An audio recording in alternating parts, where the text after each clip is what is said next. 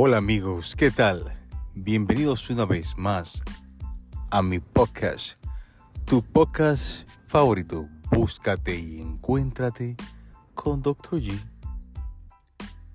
En, en el día de hoy, un día lluvioso, por cierto.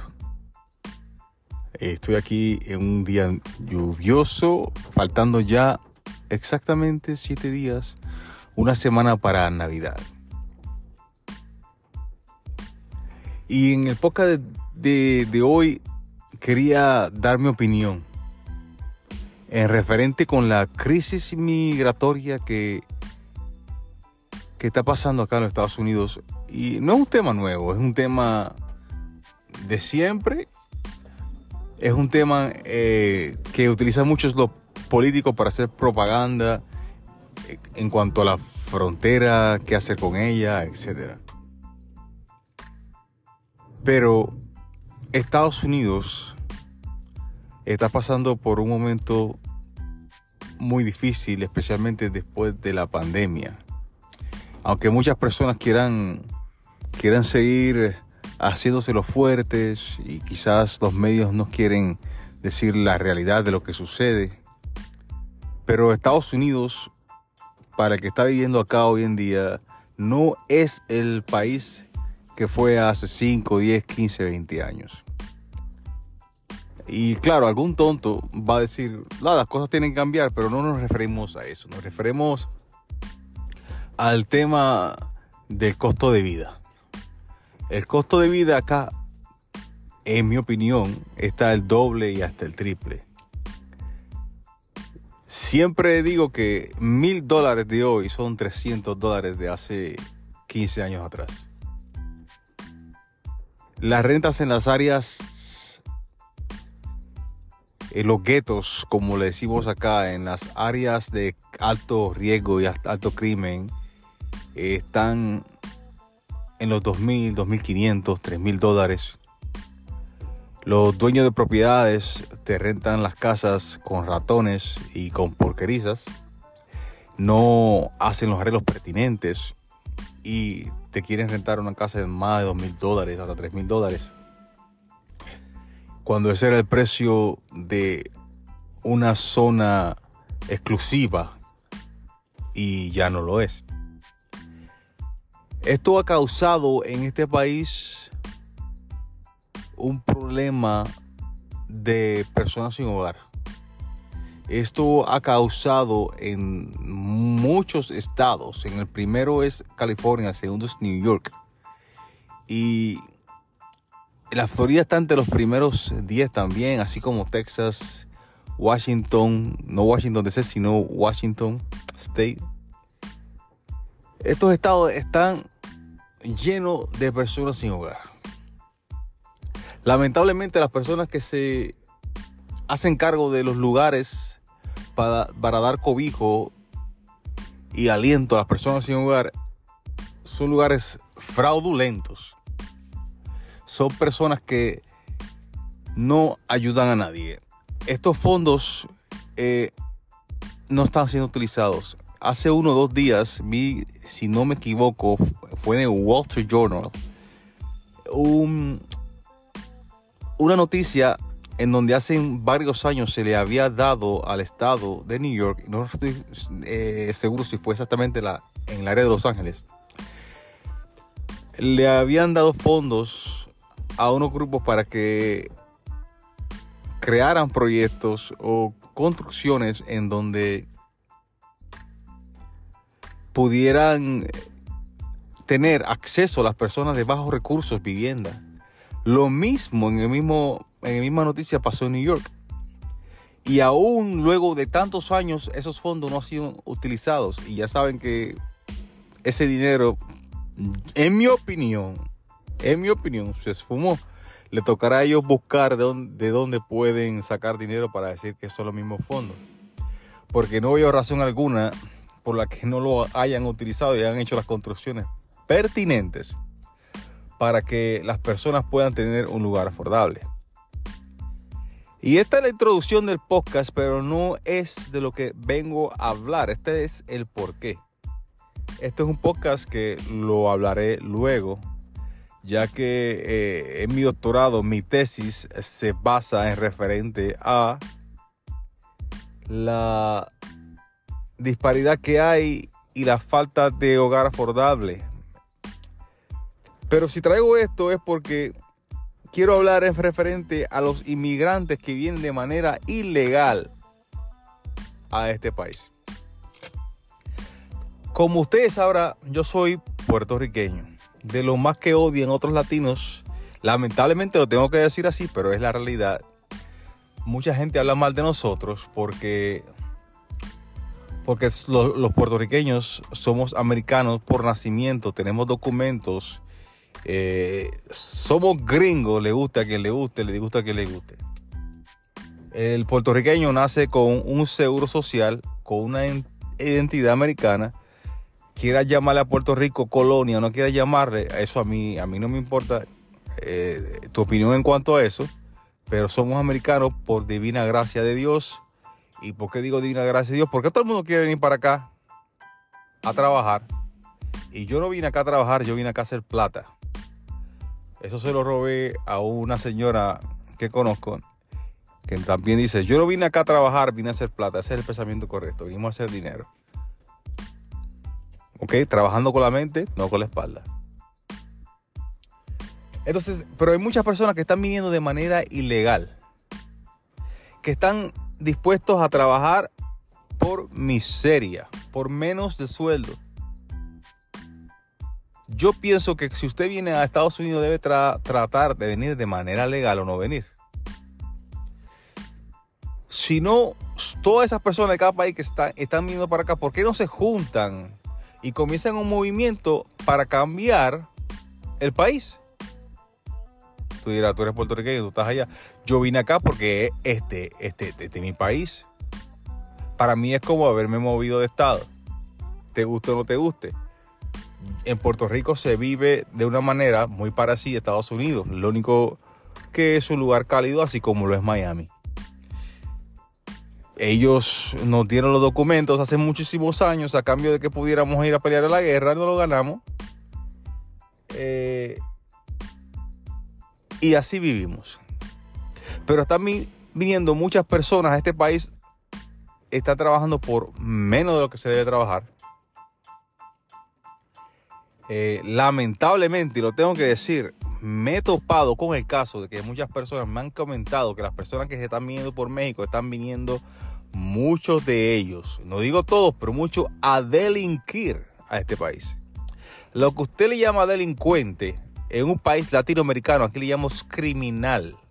Va a decirlo lo mismo, no. Lo que pasa es que en Estados Unidos al delincuente se le llama al menor de edad. A la persona que tiene menos de 18 años es un delincuente, que es mayor de 18 años es un criminal. Entonces en los países latinos le dicen delincuente a todos y acá lo especificamos como criminales. Están viniendo, están robando, están violando, están violando mujeres, están asaltando, están haciendo de todo. Y vamos a decir, no, es que no tienen oportunidades. Señores,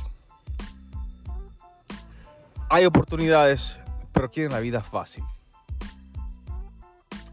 Quieren la vida fácil y vamos a, sincerarnos.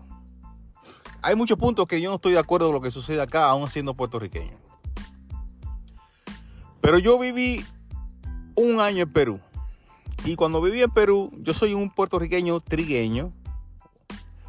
Eh, me decían en la calle negro. No me dieron trabajo porque era indocumentado.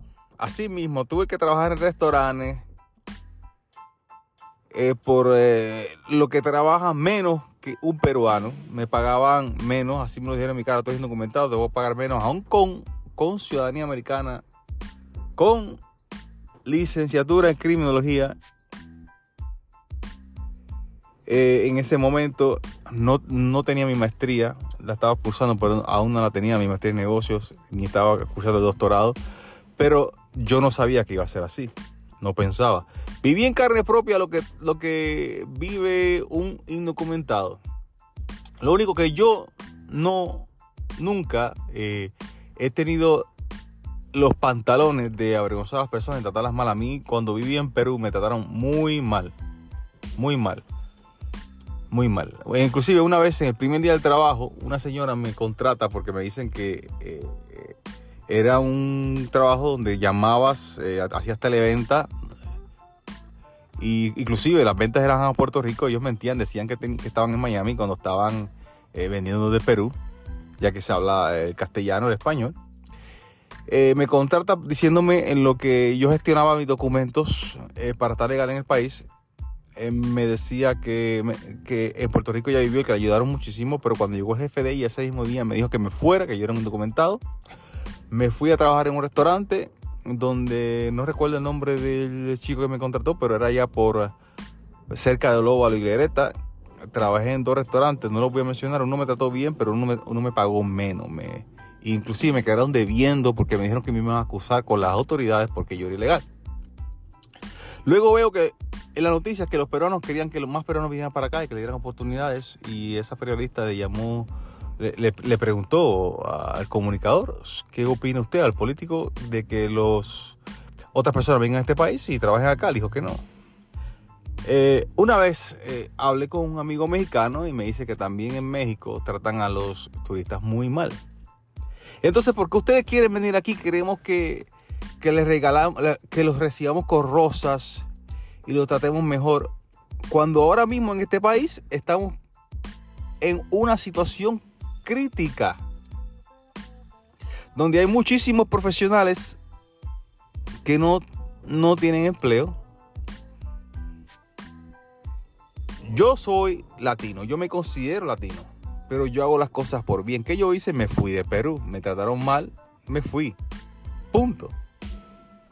No hice un movimiento, no hice una pelea, no hice nada. No, no hice nada de eso. Acá están viniendo por la frontera y desde que vienen están pidiendo ayuda. No quieren trabajar, quieren que regalen apartamento, carro, ropa, comida y todo. Vienen porque son unos vagos.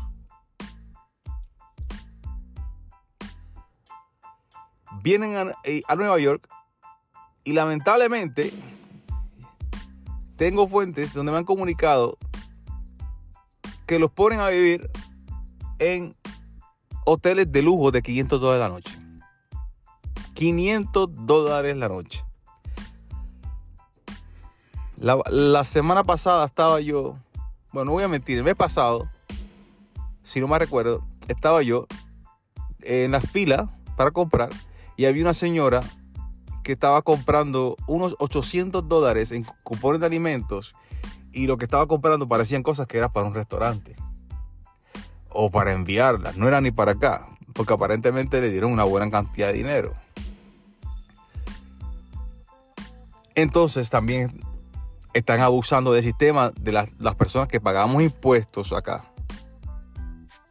Para que vengan a vivir de gratis, a comer de gratis, a tener hoteles de gratis, luego que le den apartamento y ropa. Cuando yo viví en la ciudad de Miami, yo recuerdo que un, eh, compañero de trabajo, eh, era cubano, eh, un muchacho me dice que a mí nunca me iban a pagar ni 80 mil dólares al año porque yo era negro. Él era cubano. La mayoría de los cubanos como la mayoría de puertorriqueños, pues son blanquitos de piel. Lamentablemente me demostró su racismo también. Y hay que decirlo así. No hablo de todo el mundo, pero por lo menos de mi experiencia estoy dando mi opinión. Entonces, estas personas quieren que nosotros le tomemos lástima viniendo por la frontera. Y no hablo de una raza, sino usted vayan y vea los videos de todas las personas que están entrando todos los días por la frontera están entrando de manera ilegal y quiere que le cojamos pena. Hay situaciones que pasan que yo no voy a estar de acuerdo, que le pase a un niño, que violen a alguien en la frontera, que masacren algo, que abusen. No, no estoy de acuerdo con nada de eso. Yo soy latino. Pero lo que no estoy de acuerdo es ver personas trabajadoras en Estados Unidos que se hayan quedado sin un empleo o profesionales que no encuentren una paga a su estatus académico. porque vengan personas de otro país a tomar los empleos. Ustedes dirán, no, ustedes no hacen eso, no hacemos ese tipo de trabajo porque nos pagan una basura, porque si vienen personas que son capaces de irse a un campo eh, o, limpiar por basura, pues van a pagar basura. ¿Y qué basura? No te da para pagar un alquiler, una hipoteca, un auto, cosas que son necesarias, un alimento, no te da para pagar, mientras vengan personas que trabajen por debajo de los sueldos. El mínimo en estado de New Jersey ahora en el mes próximo de enero va a ser 15 tanto la hora, en algunos estados está así, en algunos está menos. Eso es una basura, eso no da para nada. Una persona a mi nivel académico con maestría en negocio, MBA, la pámpara, lo más duro de lo duro, ¿ok? MBA, te duela o no te duela, debe estar ganando por lo menos 150 mil dólares al año. No menos de ahí. Usted quiere ganar eso, póngase a estudiar, caramba. Deje de estar hablando basura y te poniéndose celoso a las personas que tienen título académico. Porque mientras usted está saliendo de un trabajo un viernes, ahí se anda a comprar cocaína y ahí se a beberse en cerveza y a ir a ver a las prostitutas, hay personas que están haciendo homework, tareas, estudiando, trabajando, haciendo su diligencia. No, no están perdiendo su tiempo para que usted esté, ah, es creído, no, no, no es creído, una persona que se lo ganó. En los otros países latinos también quieren vacilar, quieren tenerla fácil. Para hacer la basura hay dinero. Yo vivía, eh, eh, eh, yo vivía en Perú. Hay muchachos que estudian, que se los pagan los padres, otros lo pagan ellos, pero hay otros que no quieren hacer nada, los niños, que no hacen nada. Venir a Estados Unidos venga de manera legal. Y yo espero que el gobierno deje de estar amamantando tanta necedad. Que el gobierno piense en las personas que vienen de una guerra, que necesitan ayuda psicológica, en las personas que están aquí, que han pagado impuestos, que se quedaron sin hogar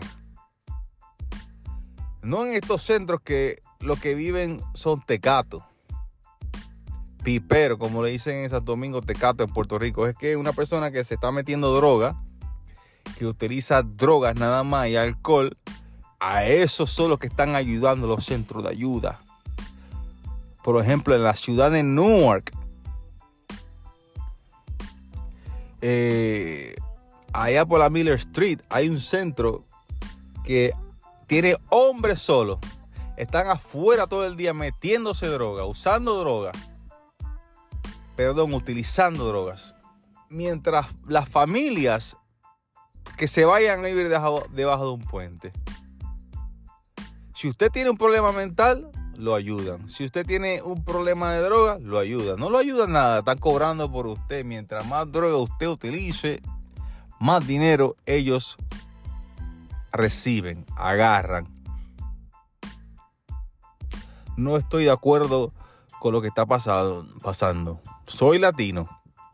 He sido masacrado en este país por el conflicto racial. Pero hay más latinos como yo que se van a la universidad, trabajan 80 horas la semana, como yo, trabajo 80 horas la semana y aún así eh, la gente es capaz de decirme rata, vago, bla, bla, bla, bla, bla. ¿Por qué? Porque ellos, mientras me apuntan con un dedo, hay otros cuatro, bueno, otros tres que lo apuntan a ellos.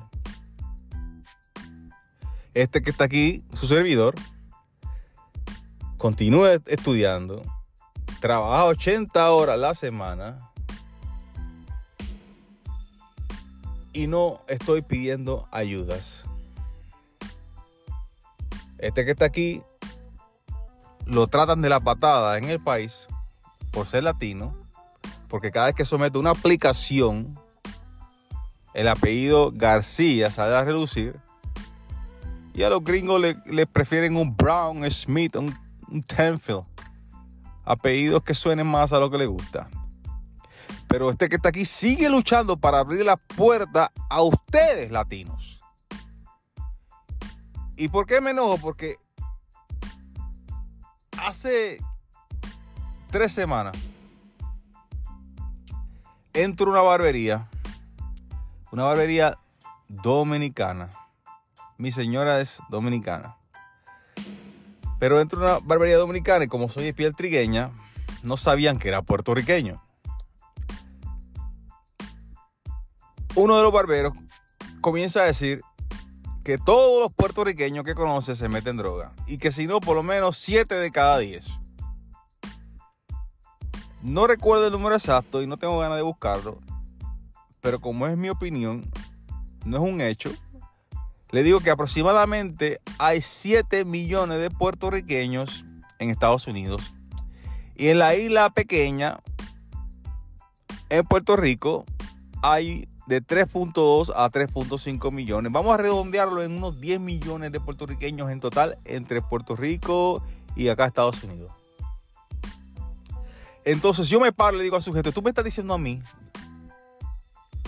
que 7 millones de puertorriqueños de los 10 que habemos son viciosos. El hombre se queda espantado. Al final me pidió perdón. Pero ese es el problema de los latinos que se tiran. Yo estoy aquí siguiendo, escribiendo libros, educándome para abrirle camino a mis hijos y para abrirle camino a el resto de los latinos con apellidos García, Pérez, Martínez, Maldonado, Díaz, todos los apellidos latinos. Y habíamos más latinos como yo, ya sean puertorriqueños, de República Dominicana, de Perú, de México, de todos los países que también están estudiando y están haciendo cosas grandes. Para que vengan personas a robar, a matar, a vender drogas, a prostituirse, a querer la vida fácil. No estoy de acuerdo con la charlatanería. Si vienes a este país, ven por la vía legal. Y una vez que venga, ven hacer plata legal, hacer dinero de manera legal. Sea un orgullo de tu nación no una vergüenza. Porque a mí me da vergüenza cuando veo que un latino hace las cosas mal, pero me lleno de orgullo cuando veo un latino hacer las cosas bien. Porque te sientas en algún lugar y los escuchas. Los escuchas como, oh, si coges los cupones de comida, eh, no tienes que trabajar, eh, eh, no te cases con tu esposa, o perdón, divórciate de tu esposa, o convive, pero que ella vaya y pida la ayuda. No, no es a pedir ayuda que tú vienes acá, es a ganarte la cosa de una manera legal, no es a robar, porque eso es robar. No le dan vergüenza hacer unos, unos cuponeros eternos.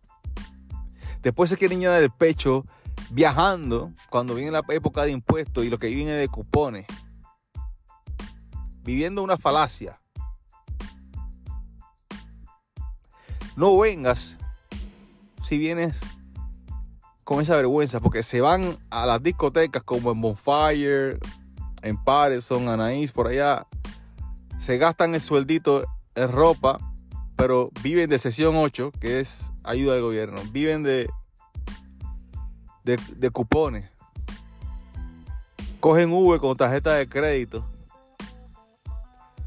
Pero lo que están es viviendo del gobierno y gastando el dinero en droga y alcohol. En discoteca y en ropa. Los que no devuelven la ropa al otro día. Que también son una basura. Qué vergüenza. Hay mucha gente que, le gusta hablar, pero yo me voy a un debate con cualquiera. Mire, se lo voy a ganar porque me voy con la verdad. Hay mucha gente que me está escuchando y lo que me tienen a mí de boca en boca, pero no saben trabajar 80 o 100 horas la semana, sacar tiempo para escribir, sacar tiempo para estudiar en dos universidades a la misma vez. no lo sacan, pero saben hablar basura. Así como ese muchacho estaba hablando basura de nosotros los puertorriqueños. Como he escuchado yo muchas veces de que llegué acá, que hablan mal de los puertorriqueños. Mientras que los puertorriqueños, para que lo usted, fueron los, los primeros de habla hispana en venir a Estados Unidos para que usted pueda llegar después. Somos pocos los puertorriqueños y hacemos mucho. ¿Por qué no hablan de Sotomayor, por ejemplo, en la que está en la Suprema Corte? O de los boxeadores que hemos tenido, de los otros deportistas.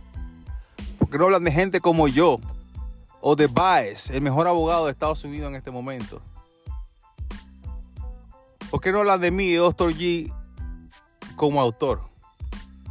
Porque no sabes. ¿Por qué? Porque eres un pato en un lago y las águilas estamos muy lejos volando y no las conoces. Por eso es que tú hablas de patos, porque pato eres en el lago, lleno de mugre.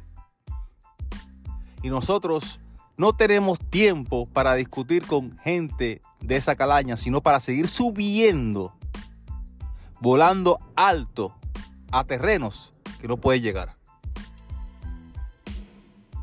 Así debe ser el latino. Que venga a brillar por luz propia trabajando en un sueño puro. No es un sueño donde roban, matan, venden drogas.